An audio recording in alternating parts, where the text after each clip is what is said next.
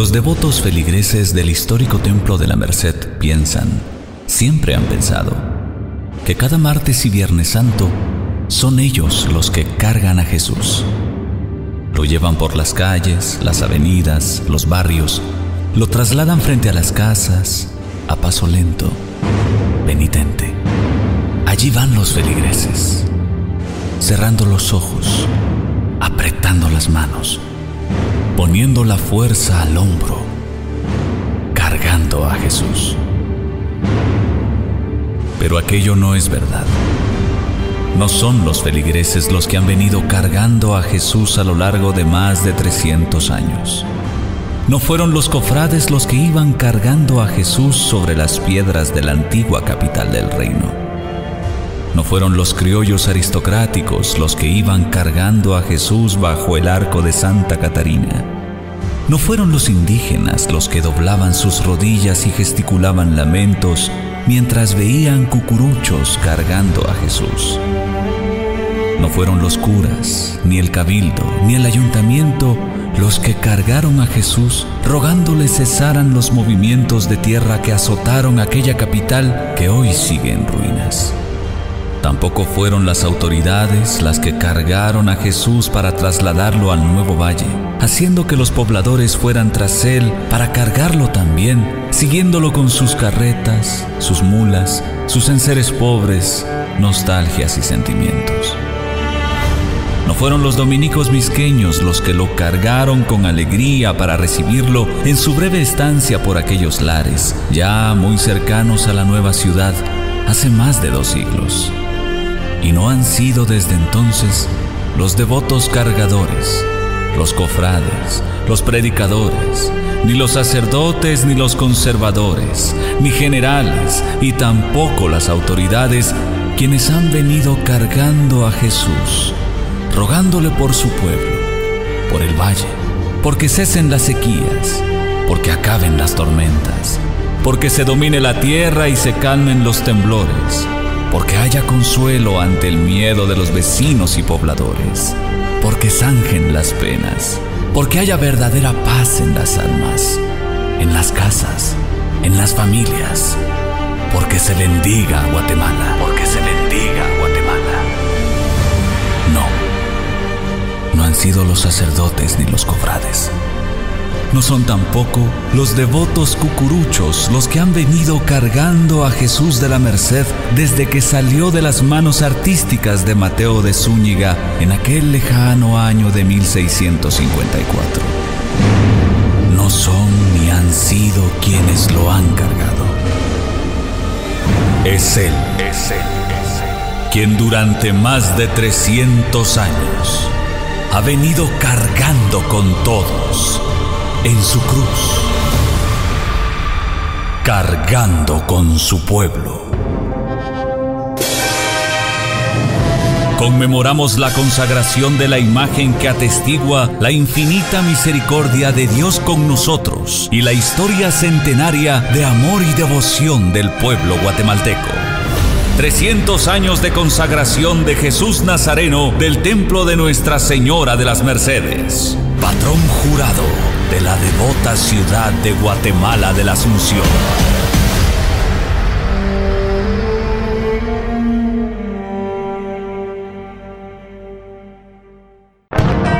La iglesia guatemalteca está de fiesta y toda la devota ciudad de Guatemala también se conmemoran 300 años de consagración del Nazareno de Señor Peque, Rostro de Cristo, el Nazareno de nuestra historia. El más morado presenta especial, de Jesús de la Merced.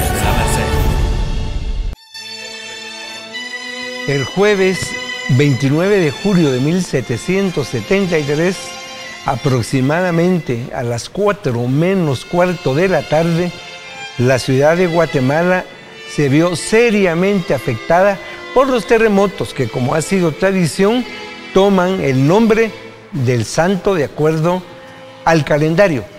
Por lo tanto, 29 de julio corresponde la celebración de Santa Marta. Estos terremotos se vieron seguidos por un fuerte aguacero. Las personas salían a las calles como se pudo, se sacó al Santísimo Sacramento y se gritaba, se oraba, Santo Dios, Santo fuerte. Ante este pesar, al día siguiente, que era viernes, los mayordomos entraron al afectado templo de la Merced y con mucho cuidado rescataron la imagen de Jesús que estaba incolme. La llevaron a un lugar cercano, a la labor, es decir, a una pequeña granja del señor Lorenzo García. Ahí permaneció por algún tiempo. La historia muchas veces nos da la oportunidad de encontrar documentos que hablan de un mismo evento. Y es así como he usado en este momento el libro de aumentos de la cofradía. Por su parte, en el Archivo General de Indias en Sevilla, en España, se conserva una carta enviada por la abadesa del convento de capuchinas de la ciudad de Guatemala a la de Oaxaca, donde le explica todo lo que sucedió a partir del terremoto. Dentro de la misiva indica que se fueron a la granja del señor Lorenzo García, a donde estaba también Jesús de la Merced. Entonces, dos fuentes nos hablan de este mismo hecho. A largo, Jesús de la. A poco tiempo, Jesús de la Merced es regresado al templo de la Merced, pero en esta oportunidad a una galera, es decir, a un templo provisional que se hizo en parte del atrio, el cual primitivamente se cubrió de paja y luego de tejas. Mientras tanto, la ciudad de Guatemala estaba convulsionada entre las ideas de reconstruirla o de trasladarla.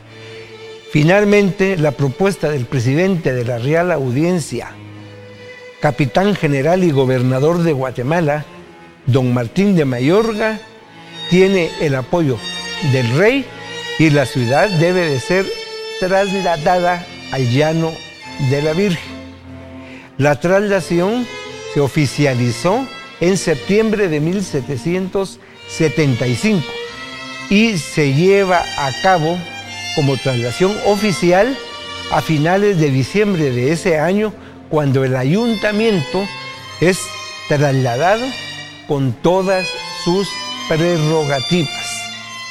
De esta manera, el 2 de enero de 1776, el ayuntamiento, después de haber celebrado elecciones municipales el día anterior, inicia su serie de sesiones ordinarias. En esta ocasión, en el asentamiento provisorio que luego será llamado Nueva Guatemala de la Asunción. Pese a esto, no todas las personas querían trasladarse.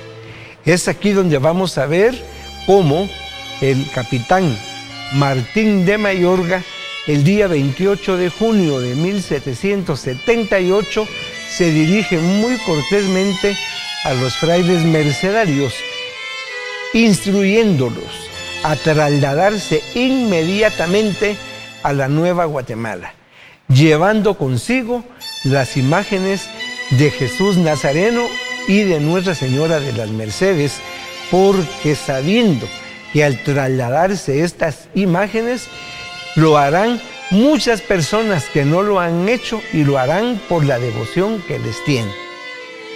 Llega entonces el día 7 de julio de 1778. Se prepara la despedida de Jesús Nazareno del Valle de Panchol.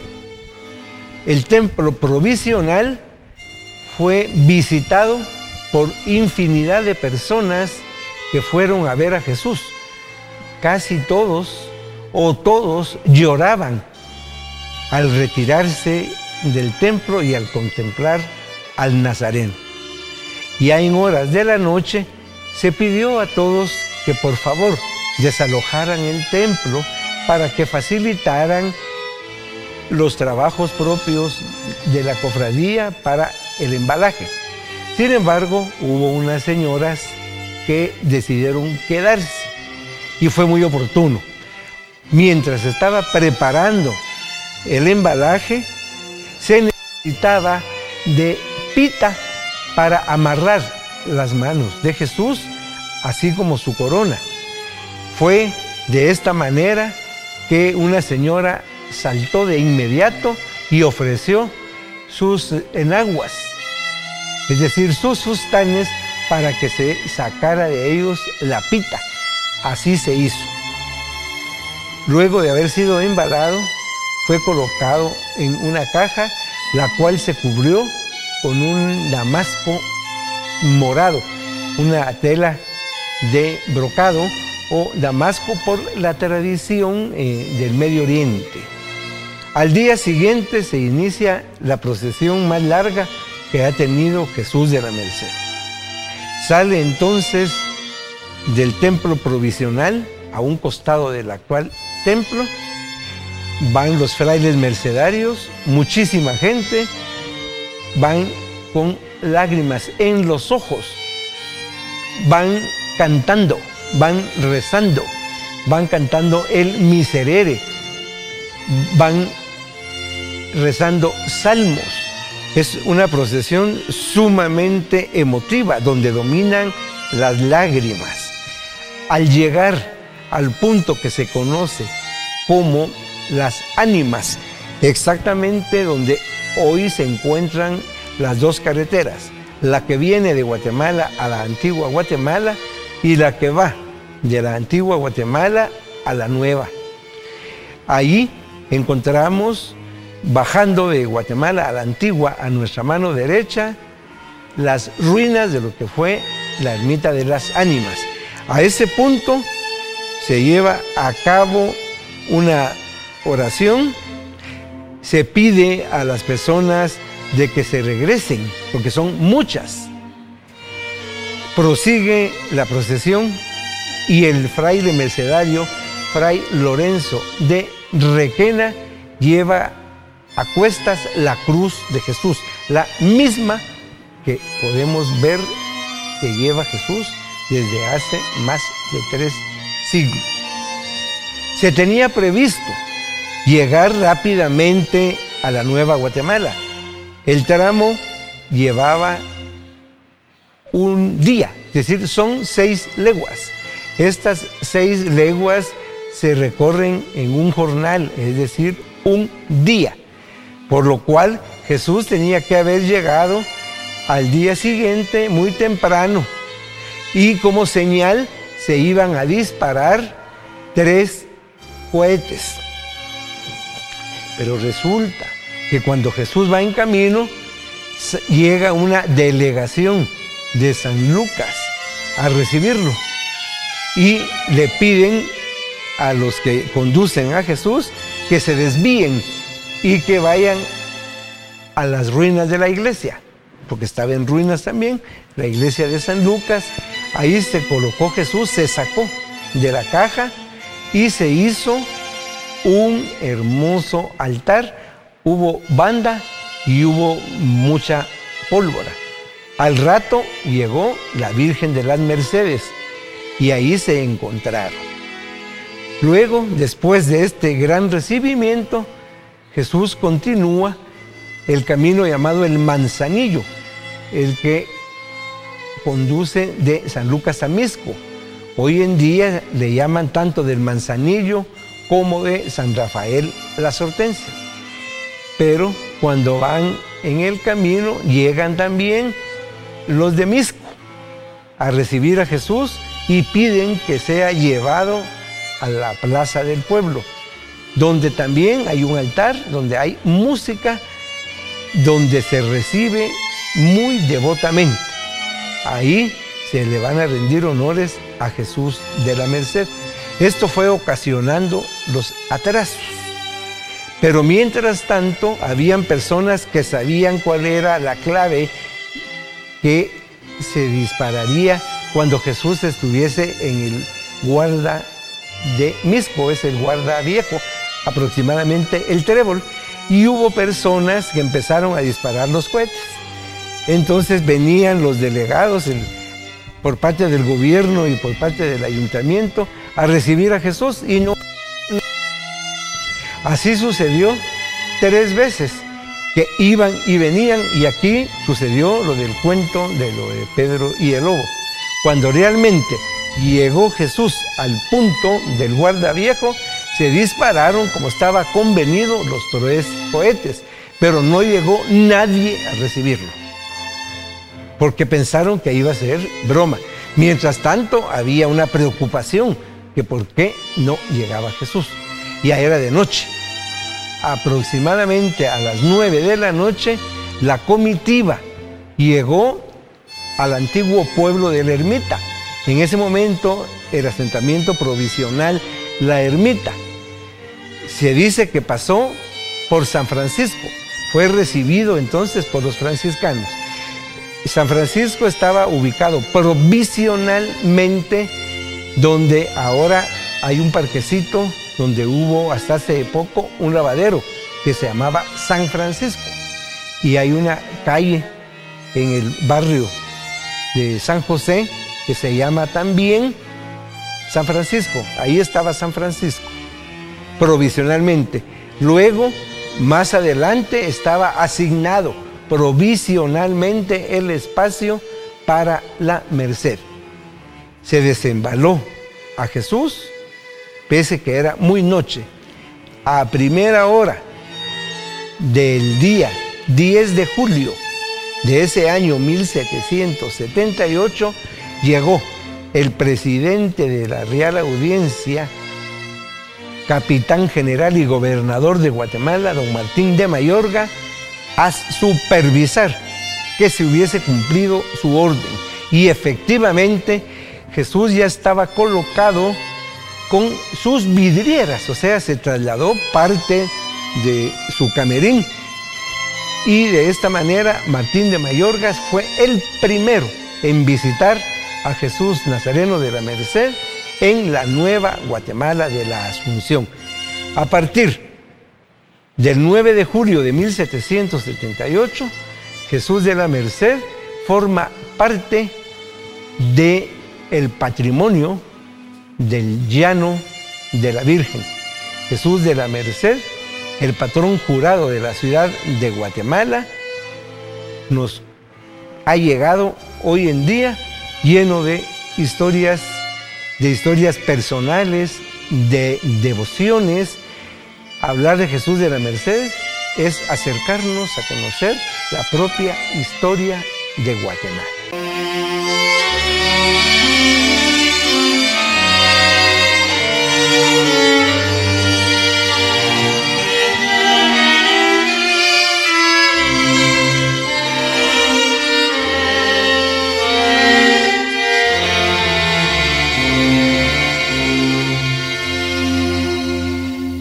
Las rogativas han sido procesiones especiales. Hay litúrgicas, las que se realizaban en la época de las témporas. También cofradías que establecían de una u otra manera una procesión de rogativa anual. En este caso encontramos la rogativa por la lluvia que fue fijada para el segundo domingo de mayo de cada año rogativa de las aguas con Nuestra Señora del Socorro, pero también para las calamidades públicas se acostumbraba a hacer procesiones de rogativa. En la historia de la ciudad de Guatemala han habido imágenes procesionadas para rogativa. Por ejemplo, Nuestra Señora del Rosario de Santo Domingo, la Virgen de los Pobres de San Francisco, la Virgen del Coro de dicho templo, Cristo de los Reyes, la Virgen del Socorro y en 1733 Jesús de Candelaria. Pero la imagen más frecuente en procesiones de rogativa ha sido Jesús Nazareno de la Merced, lo cual toma un papel relevante a partir del juramento municipal de 1721. Sin embargo, con anterioridad ya se habían realizado varias procesiones de rogativa con el nazareno mercedario, en ocasiones como hambruna, sequía, langosta, temblores, terremoto, erupciones, se fijaba entonces procesión derogativa con Jesús de la Merced. Una muy importante se realizó después de su consagración en septiembre de 1717 en ocasión de erupciones del volcán de fuego. En esta ocasión Jesús fue conducido hacia el atrio de la catedral donde estaba esperándolo la Virgen del Socorro. Ambas imágenes fueron colocadas viendo hacia el volcán de fuego. También hay que hacer algunas eh, referencias debido al traslado de la ciudad. La ciudad se fija oficialmente a partir del 2 de enero de 1776. 1784 hay temblores en la Nueva Guatemala de la Asunción y esta es la primera procesión derogativa con el Nazareno de la Merced. Así vamos encontrando varias. Quiero mencionar la de 1801, que había peste en El Salvador. Se fijó entonces procesión derogativa en Ciudad de Guatemala con el Nazareno Mercedario. Toma relevancia la que se realizó a finales del año 1856.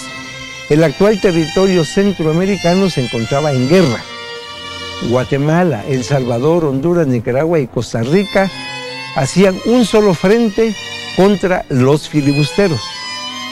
Guatemala hacía el 50% de efectivos en la guerra. Esto quiere decir que fueron muchos guatemaltecos, muchos murieron por el cólera o por la guerra. El presidente de la República, Rafael Carrera, pidió que Jesús fuera llevado a Catedral, donde fue recibido por el alto mando del ejército, donde se le brindaron altos honores militares. Las campanas de la ciudad de Guatemala, cañonazos. Al año siguiente, 1857, había escasez de alimentos en Guatemala. Se hizo procesión con Jesús de la Merced. El primer viernes del siglo 20, es decir, el primer viernes de 1901, se hizo una rogativa con Jesús de la Merced, la cual se repitió el primer viernes del tercer milenio de cristiandad y primer viernes del siglo XXI. Esto fue el día 5 de enero de 2001. Dado el terremoto de 1976, se hizo una procesión derogativa muy especial con Jesús de la Merced el día 6 de marzo de 1976. En aquella ocasión había escasez de agua en Guatemala. Las personas por donde pasó Jesús no tenían cómo depositarle como alfombra pino o flores, sin embargo sacrificaron lo más sagrado, el agua.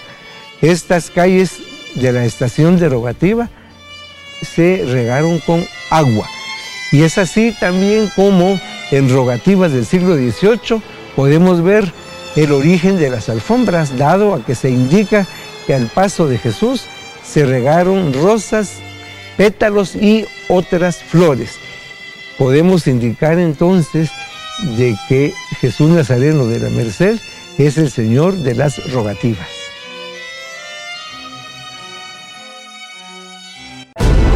El Más Morado presentó Especial, de Jesús de la Merced.